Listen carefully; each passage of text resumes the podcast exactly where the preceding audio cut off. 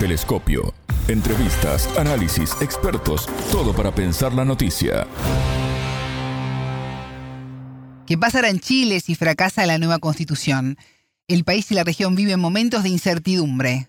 Bienvenidos, esto es Telescopio, un programa de Sputnik. Es un gusto recibirlos. Somos Alejandra Patrón y Martín González desde los estudios de Montevideo.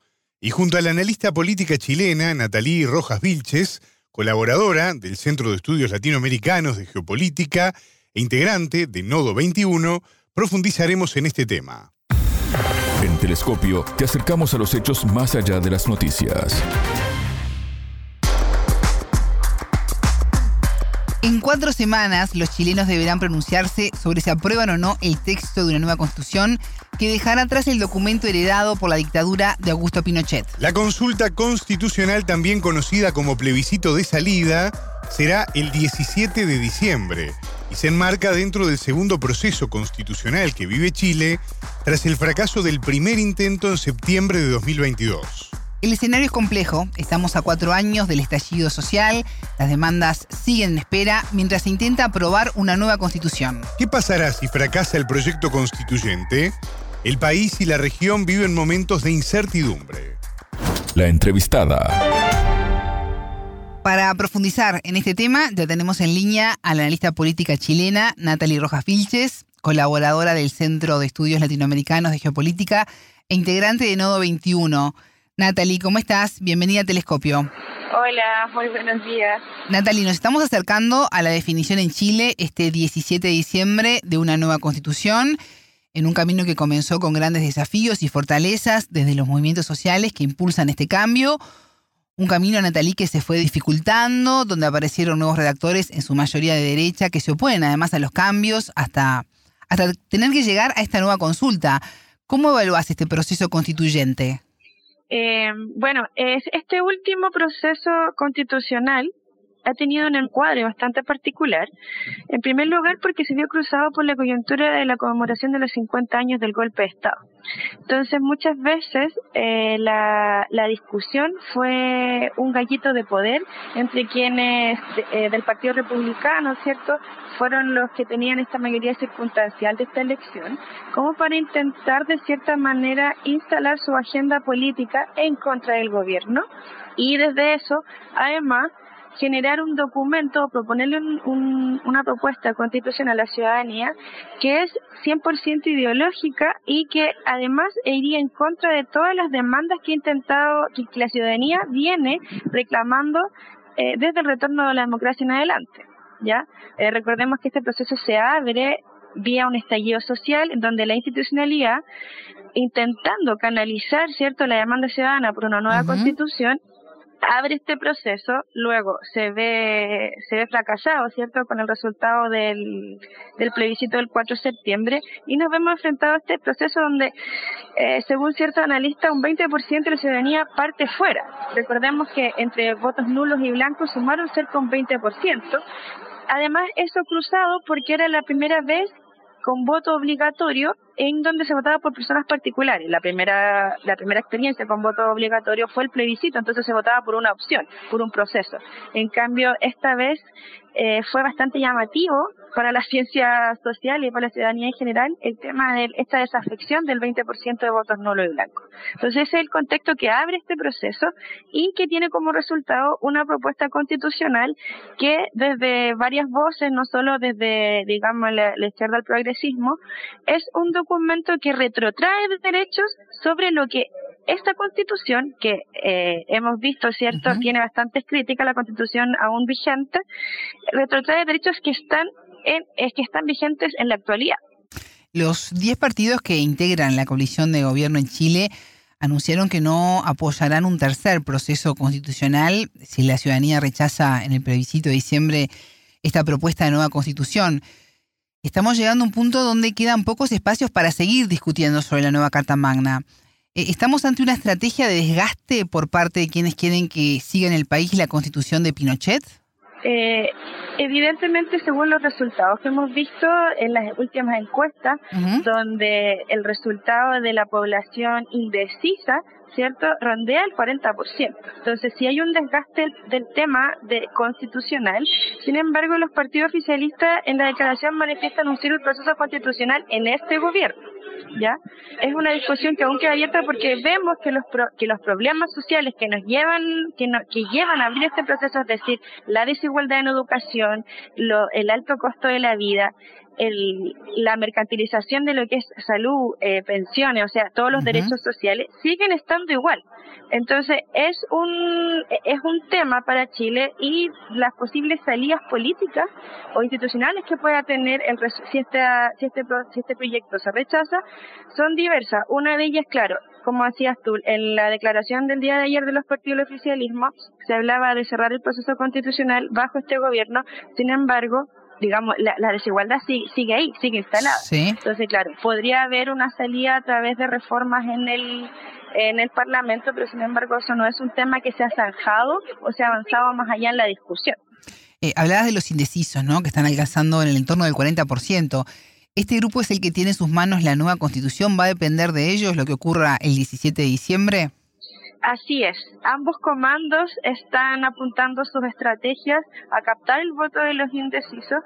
Eh, se están siguiendo día, o sea, semana a semana las encuestas y eh, en base a lo que te mencionaba con anterioridad de los problemas no resueltos, vemos que, por ejemplo, si bien la seguridad se ha instalado como agenda, de preocupación por una serie de problemas coyunturales que hemos visto en Chile, por ejemplo, la crisis migratoria y todas las consecuencias que esto trae. Eh, por ejemplo, la salud, las pensiones y la educación siguen estando en los primeros temas de preocupación y decepción de la ciudadanía. ¿Ya? Entonces, eh, como la mayoría de la población sigue planteando que son estos temas los de preocupación, ambos comandos están intentando eh, desde el marketing político atraer a, los electores justamente utilizando eh, los mismos temas, resulta casi como un espejo. Ambas franjas ambas hablan de seguridad y, ambas plantean que votando en contra o a favor se, se avanzará en, seguridad para Chile, por ponerte un ejemplo. La instancia del próximo 17 de diciembre, Natalie, se enmarca dentro del segundo proceso constitucional que vive el país el primero fue en septiembre de 2022 y, fracasó a pesar de haber sido redactado por una convención izquierdista que proponía una transformación radical de la institucionalidad chilena. Ahora la propuesta de nueva constitución eh, está elaborada por un órgano dominado, tú lo mencionabas, por la, por la derecha tradicional, por la ultraderecha. Si no salió el año pasado eh, con el estallido social tan presente en la población, con esas demandas que siguen allí latentes, eh, ¿Por qué se intenta un resultado diferente cuando quienes escriben los textos ahora no quieren cambios? Sí, yo creo que eh, tiene varias capas de análisis lo, lo que tú planteas. Si bien la Convención Constitucional como órgano era una especie de radiografía de lo que el pueblo de Chile en cuanto a su diversidad, composición paritaria, con participación de pueblo originario, eh, sí nos vimos enfrentados, este proceso se vio igual cruzado por una pandemia, una pandemia que generó eh, crisis económica, ¿cierto?, en todo el mundo y, y la sensación de vivir peor digamos, desde diferentes instrumentos de medición, aumentó. ¿Ya? Y eso sumado a, una serie de, de, hitos que fueron pasando en el proceso constitucional anterior, como por ejemplo una instalación de una instalación de fake news en, en torno al proceso, una constante desvalidación. Y por supuesto esta eh, esta cultura política de la desafección, que es una de las herencias de la dictadura, ¿no? Todo lo que tenga que ver con partido, con política es malo, también fue fue creciendo en tanto era una convención constitucional con la mayoría de las personas que no venían de eh, los grupos políticos tradicionales. Entonces se comenzó a instalar en los medios de comunicación también un descrédito a estas personas que venían, que venían del mundo popular y que intentaban, ¿cierto?, darle un giro a la institucionalidad chilena.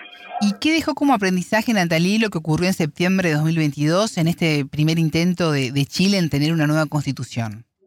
Eh, a mi modo de entender, las fuerzas políticas, tal como diferentes análisis lo han planteado diferentes teóricos chilenos, por ejemplo Manuel Antonio Carretón, que hay una que hay una evidente ruptura o, o despegue, ¿cierto? O no comunicación entre lo que es la, la política, las élites políticas y lo que es la ciudadanía ya no es posible que se haya que, eh, que cuando se nos obliga a ir a votar con el voto obligatorio y se incorpora a 6 millones de personas al, a la elección estas personas que por lo general han estado o se sienten cierto al margen o excluidas de la, de la sociedad porque los beneficios sociales no les llegan porque son porque son quienes viven cierto el día a día de este estado subsidiario que te, que te mercantiliza todo y que te genera un abandono entonces, las élites no han sabido leer a este, al pueblo de Chile, digamos que en el fondo lo que busca es eh, solucionar los problemas económicos que tiene que tiene más próximo. Entonces se posiciona a la Constitución, al cambio constitucional, como una especie de varita mágica, cierto, que tiene que solucionar los problemas cotidianos en lugar de pensarse como un como un instrumento que va a cambiar la vida de chilenos y chilenos en los próximos 50 años. Por ahí va mi análisis con respecto a este tema. Y de los aprendizajes, bueno, hay una tarea y un desafío importante de lo que de los partidos políticos de de entender, ¿cierto? De saber leer y de darle ganadas concretas a la ciudadanía. Y con estas ganadas concretas me refiero a generar o a proponer un sólido, eh, un sólido Estado social democrático de derechos, que es como una de las doce bases que se había planteado antes de iniciar este proceso, y que solo así se podrá avanzar en derechos sociales, como te digo, son, son los temas que las encuestas señalan que la ciudadanía sigue preocupada, que son educación, que son pensiones, ¿cierto? Que son salarios, Natalie, el escenario es complejo, estamos a cuatro años del estallido social, este, las demandas sociales siguen en espera mientras se intenta aprobar esta nueva constitución. ¿Qué pasará si fracasa el proceso constitucional? Eh, si, fracasa este 17 de diciembre, bueno, eh, las encuestas desde que comenzó el proceso nunca, nunca le han dado el, el, triunfo o la aprobación del texto al sector de la derecha y la ultraderecha emergente. ¿Ya?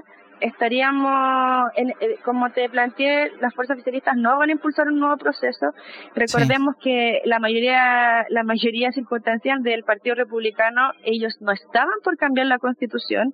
Entonces, al menos de aquí hasta que sacara el gobierno el presidente Boric, no habría otro proceso constitucional.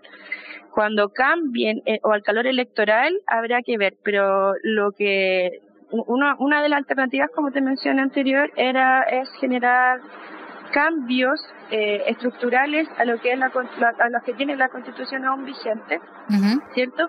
Y una, una opción podría ser utilizar o basarse en lo que fue la propuesta de la Comisión Experta, que es este órgano que generó un anteproyecto sobre el cual trabajó este Consejo Constitucional. ¿Ya? Eh, bajo la premisa que era un texto eh, acordado, felicitado por eh, por los partidos políticos del sistema del sistema chileno eh, de, manera transversal ya porque se reconoce como la primera vez en que todos los partidos se pusieron de cierta manera de acuerdo sobre mínimos democráticos para darle una propuesta cierto de cambio al país. Leí hace unos días declaraciones de la expresidenta de Chile y excomisionada de Naciones Unidas para los Derechos Humanos, Michelle Bachelet, quien dijo estar en contra de someter a referéndum la Carta Magna el próximo 17 de diciembre, argumentando, un poco tú lo mencionabas, ¿no? que la propuesta de la nueva constitución no impulsa la cohesión de la sociedad chilena. Se cumplió medio siglo de golpe de Estado de Augusto Pinochet. ¿Qué quiere la sociedad chilena en este contexto? Eh, sí, es, es, compleja la pregunta por todos los antecedentes que ya te, había planteado, o sea, por esta desconexión, por esta ruptura que existe entre las élites políticas y la sociedad chilena. Pero, sin embargo, más allá de, del fracaso del plebiscito del 4 de septiembre, la ciudadanía sigue demandando, sigue reclamando por mayor intervención estatal sobre sus derechos sociales. Por ejemplo, la, la política pública de, este gobierno del copago cero, es decir, que se elimine cierto este este espacio en que las personas, según este, extracto socioeconómico, tenían que pagar en la salud pública, ha sido una ha sido una de las políticas más celebradas de, de manera transversal por chilenas y chilenos.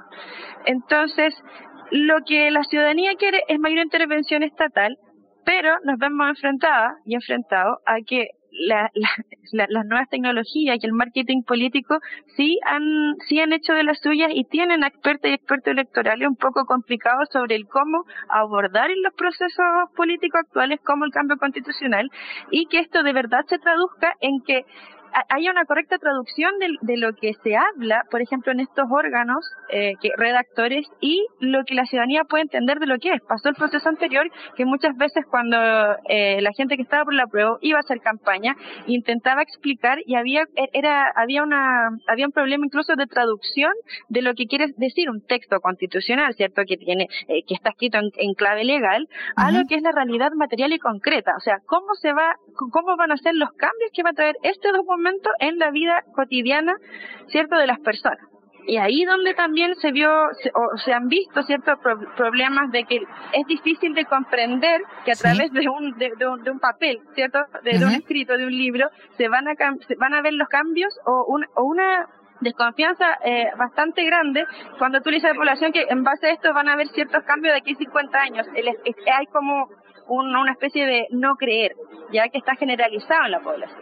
La represalia estatal del, al estallido social del 18 de octubre de 2019 dejó 32 personas fallecidas, 3.400 hospitalizaciones, 347 heridos con daños oculares y denuncias de violaciones y torturas. Ya hemos hablado de estos horrores contigo, Natalia, en otros programas de Telescopio eh, durante, durante todo el año, pero ¿qué avances han habido en todo este tiempo en materia de responsabilidades? Sí, sin duda eh, la, el tema de las víctimas del estallido social sigue siendo sigue siendo un tema para el Estado chileno. Eh, sin embargo, hemos visto que a través del, del, Ministerio de Justicia y Derechos Humanos se ha trabajado en eh, en una mesa, cierto, con víctimas con víctimas oculares y con y con las personas que estaban privadas de libertad producto del estallido.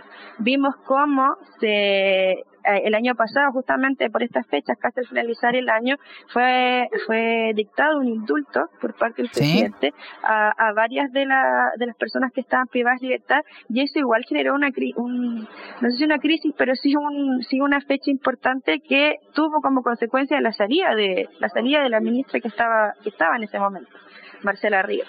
Entonces, el tema del estallido lamentablemente cuando se habla de derechos humanos se usa desde la oposición para generar controversia e intentar hacer que el estallido social, que fue un proceso político donde la ciudadanía sale a manifestarse de manera legítima, a igualarlo con lo que es la delincuencia. ¿Ya? Entonces, eso, eso resulta complejo, pero sin embargo, desde el Estado, ¿cierto? Si bien ha habido eh, se ve como que eh, son políticas públicas lentas, sí como te digo están funcionando y hay un diálogo constante con las familias de las personas involucradas con toda la violencia de Estado del, proceso anterior. Natalie, ¿y qué podemos esperar para Chile en 2024 en materia de desafíos? Eh, bueno, desafíos hay varios. por ejemplo, en materia de educación, a nivel político, eh, lo que se ayer se anunció desde de la Subsecretaría de Educación Superior, el, el, el, cómo se busca se va a buscar o una propuesta para el, eliminar cierto la deuda universitaria producto del crédito con aval del Estado. Ya que esa es una demanda que se instaló el año 2011 cierto cuando la, las y los estudiantes de Chile se manifestaron por educación pública gratuita y de calidad. Recordemos que en Chile la educación pública se paga el promedio o de, una carrera normal, o sea, va entre los 300 y los 500 dólares y tú, tú, solo accedes a la educación a través del voucher, es decir, a través del endeudamiento de, eh, de, del estudiante y de su familia, ¿cierto?, a través de crédito universitario. Eso es uno de los, de los desafíos y además recordemos que el presidente anunció en, su, en, su, en, en la última cuenta pública el próximo año va a ser va a ser el año de los cuidados, o sea, hay un desafío de implementar el Sistema Nacional de Cuidados para posicionar el tema del cuidado como un derecho y proteger, ¿cierto?, a cuidadoras y cuidadores. ¿Ya? En materia medioambiental también se vienen varios desafíos, por ejemplo, con el tema del con el tema de las energías renovables y el hidrógeno verde. Entonces, eso por mencionar algunos de los desafíos que tiene Chile y por supuesto seguir avanzando en materia de derechos humanos, como como te mencionaba en el programa cuando hablamos en el marco de los 50 años, el Plan Nacional de Búsqueda eh, que tiene que ver con, con con instalar, ¿cierto?, como política pública la búsqueda de detenidos y detenidas desaparecidas en dictadura es uno de los desafíos más importantes que, que, van, que, que, que existen en la actualidad, a mi modo de entender. Natalie Rojas Vilches, analista política chilena, colaboradora del Centro de Estudios Latinoamericanos de Geopolítica e integrante de Nodo 21. Muchas gracias por estos minutos con Telescopio. Muchas gracias a ustedes. Telescopio. Ponemos en contexto la información.